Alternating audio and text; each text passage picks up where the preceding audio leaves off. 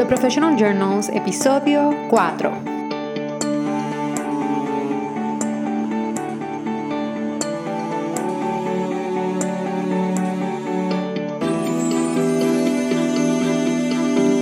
Hola, espero que estés súper bien. Eh, sé que he estado un poquito perdida en todos estos meses. He estado con mucho trabajo, como ya anteriormente les había dicho. He estado haciendo un par de cositas, estuve de viaje también. Así que no había, no había podido sentarme a poderles grabar un episodio. Pero antes de que culmine este año, no quiero, ¿verdad?, eh, dejar pasar la oportunidad y aprovechar para entonces así poder grabarles este episodio con el tema de hoy es 12, 12, metas profesionales que debes proponerte este nuevo año 2020.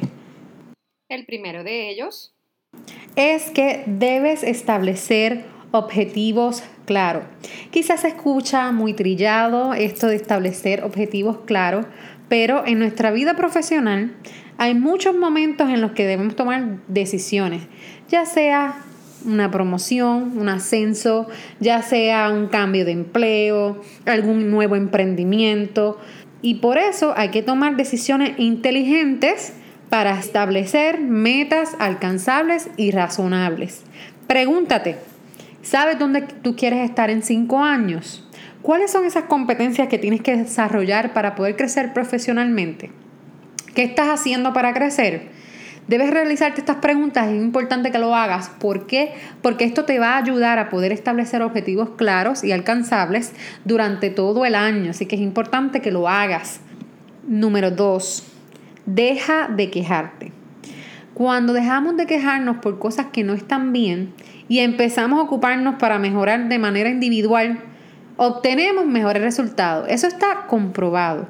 Si nosotros nos dejamos de quejar, las bendiciones, las oportunidades, los resultados y todo se alcanzan, llegan. Eso es comprobado. Yo lo digo por experiencia, por experiencia propia. Cuando uno asume una actitud más positiva en el ambiente profesional, en el ámbito profesional y personal, todo lo, ¿verdad? todo lo que se supone que ¿verdad? el ambiente que nos rodea negativo va cambiando porque el ambiente lo haces tú, ya sea en tu lugar de trabajo, en tu oficina, con compañeros, siempre que tú tengas una actitud positiva, el ambiente va a cambiar. Eso recuérdalo siempre.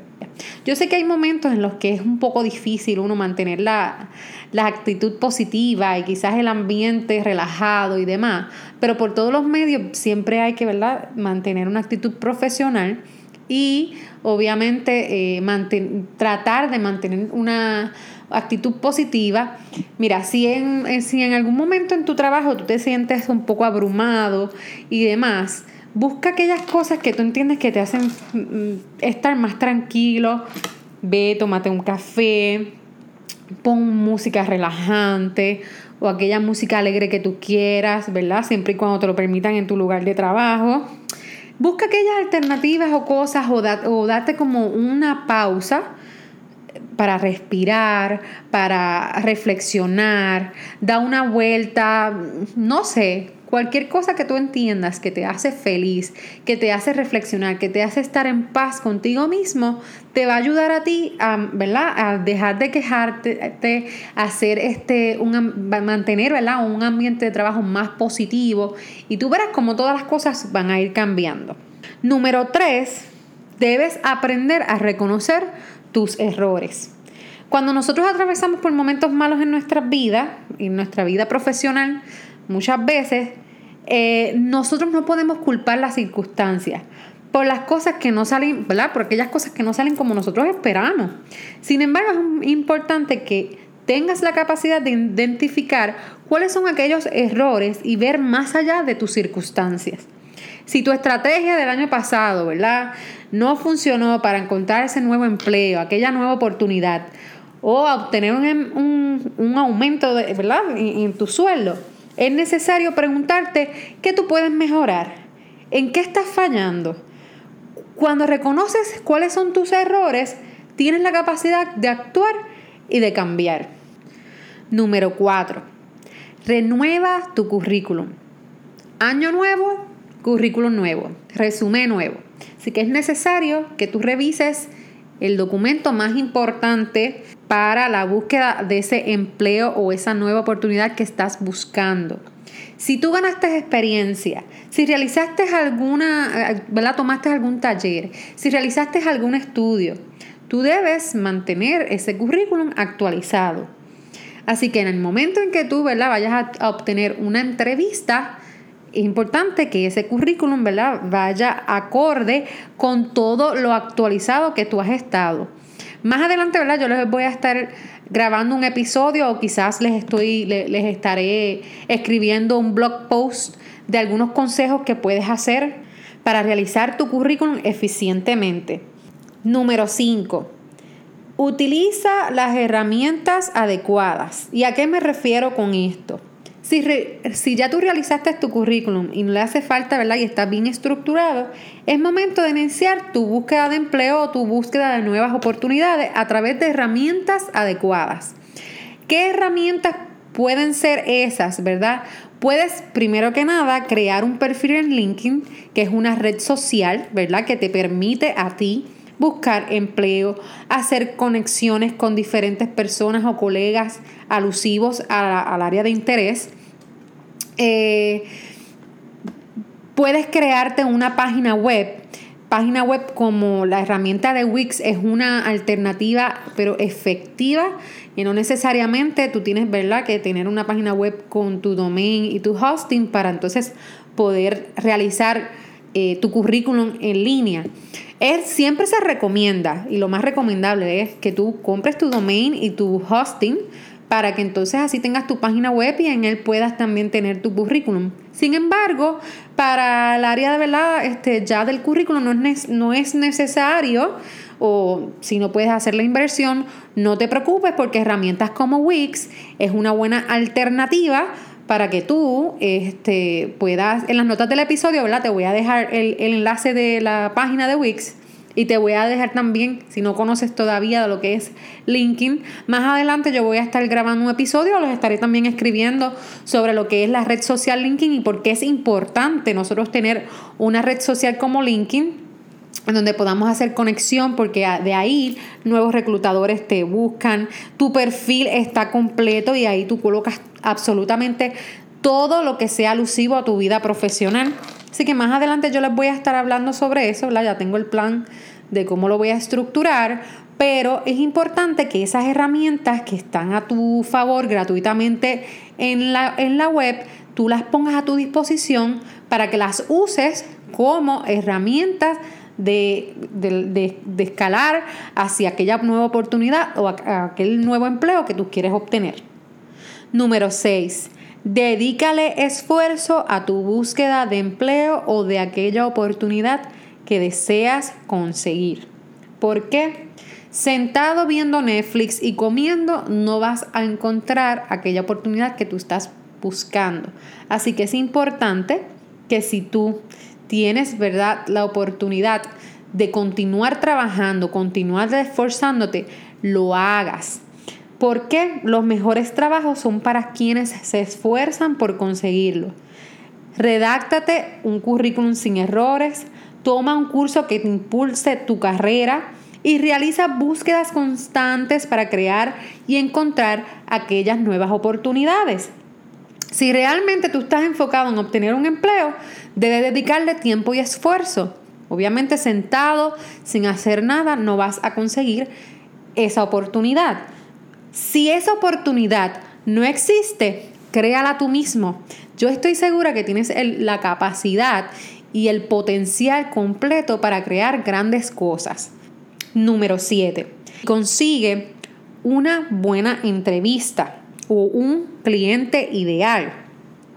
Si no te llaman después de la entrevista o después de tú haber sometido aquella propuesta, algo quizás falló.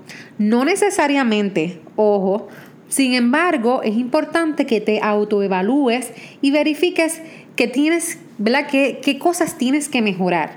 Sin duda, si tu perfil es atractivo y tu propuesta también, hay que ver qué, qué, fue aquella cosa que no convenció al cliente o que no convenció al reclutador. En lugar de llenarte de negatividad, concentra toda tu energía en mejorar. Es importante que tú demuestres la seguridad porque solamente tú conoces el trabajo. Puede ser que en este mundo tan competitivo, profesional, en tu carrera tengas mucha, mucha competencia o haya muchas personas que quizás tienen experiencias más que tú. Sin embargo, no necesariamente la persona que tenga más experiencia que tú es la más capacitada. Así que es importante que tú evalúes y pongas toda a tu disposición y seguridad de que tú conoces lo que vas a hacer, lo que estás haciendo y que este, para que entonces así esa oportunidad se atraiga. No importa que tú no tengas la experiencia que quizás otra persona tiene. A lo mejor esa persona tiene esa experiencia, pero tú conoces y estás más actualizado en otras áreas. Así que es importante que en esa eh, entrevista o esa nueva oportunidad que se te presente, lo más que tú tienes que demostrar es tu seguridad. Así que evalúa, aprende a vender tu trabajo y consigue esa oportunidad y ese empleo. Número 8. Establece relaciones laborales sanas. No importa cuán talentosos seamos en el trabajo, si tú no, ¿verdad? no tienes una armonía en la oficina, no tienes nada.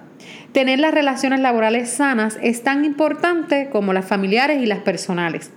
Esfuérzate por cultivar relaciones productivas en el trabajo, ya que los conflictos en la oficina afectan nuestro desempeño e incluso nuestro futuro profesional. 9. Cultiva una buena reputación en las redes sociales. Esto, eh, de, los 12 consejos que yo te estoy dando, yo entiendo que uno de los más importantes es el cultivar una buena reputación en las redes sociales.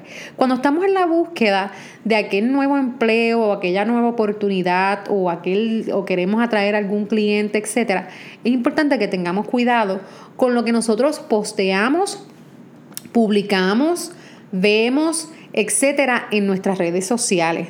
Como persona profesional, he visto personas profesionales, y hago comillas al aire, que postean unas cosas que dejan mucho que decir. Así que es importante que tú, como, como, como persona que estás buscando nuevas oportunidades, nuevos clientes, etcétera, cuides esa reputación en las redes sociales.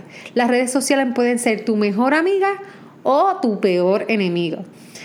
Para las personas que están buscando empleo, más aún ahora mismo los, los reclutadores están entrando a las redes sociales para ver si has hecho algún comentario negativo de cualquier cosa, la forma en que tú te expresas en las redes sociales, qué cosas tú posteas, qué cosas publicas, etcétera. es importante que tú como persona, ¿verdad? Tengas como profesional tengas la capacidad de analizar y reflexionar antes de publicar algo en las redes sociales. Número 10. Logra un balance entre tu vida profesional y tu vida personal. Equilibra tu vida profesional con tu vida personal. No vivas únicamente para el trabajo.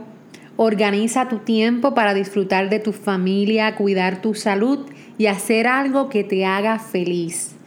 Yo este año experimenté en todos los roles que me estoy desempeñando y que me desempeñé en este nuevo semestre, tuve mucho, ¿verdad? Mucho trabajo y yo pude definitivamente confirmar que el sacar tiempo para mí, el sacar tiempo para mi familia, el sacar tiempo para cuidarme, autocuidarme, es súper importante para mantener ese equilibrio.